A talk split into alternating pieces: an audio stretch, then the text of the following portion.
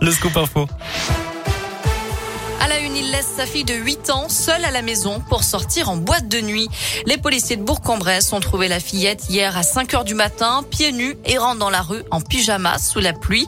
Elle expliquait que son papa était sorti fumer, mais ne le voyant pas revenir, elle est partie à sa recherche. L'homme contacté par les policiers a justifié son geste par une envie de sortir vers 1 heure du matin.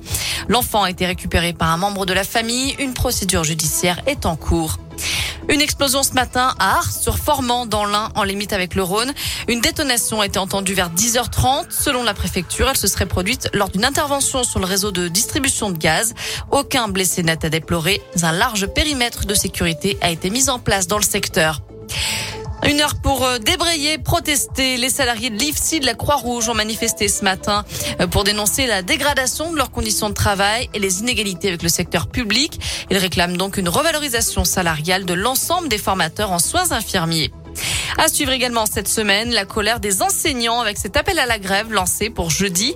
Les syndicats réclament des créations de postes, une revalorisation des salaires et de meilleures conditions de travail.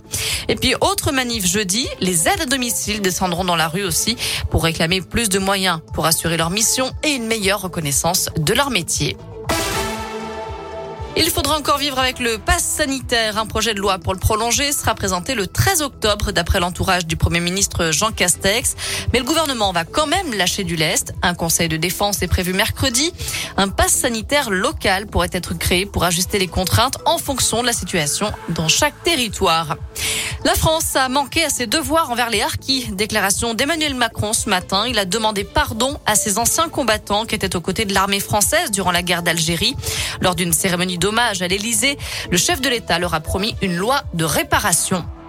Huit morts, c'est le dernier bilan de la fusillade qui s'est produite ce matin en Russie. Un homme a ouvert le feu sur le campus d'une université. Il a été interpellé.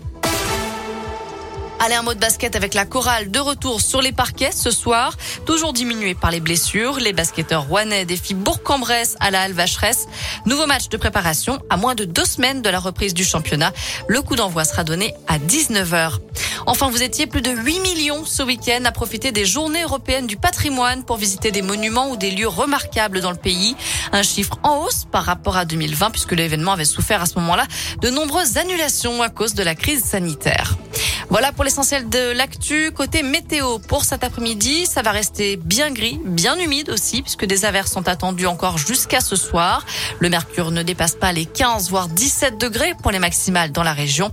Mais la bonne nouvelle, c'est que le soleil sera de retour dès demain avec des températures qui varieront, qui monteront jusqu'à 24 degrés. Et ça va durer à peu près toute la semaine. Merci.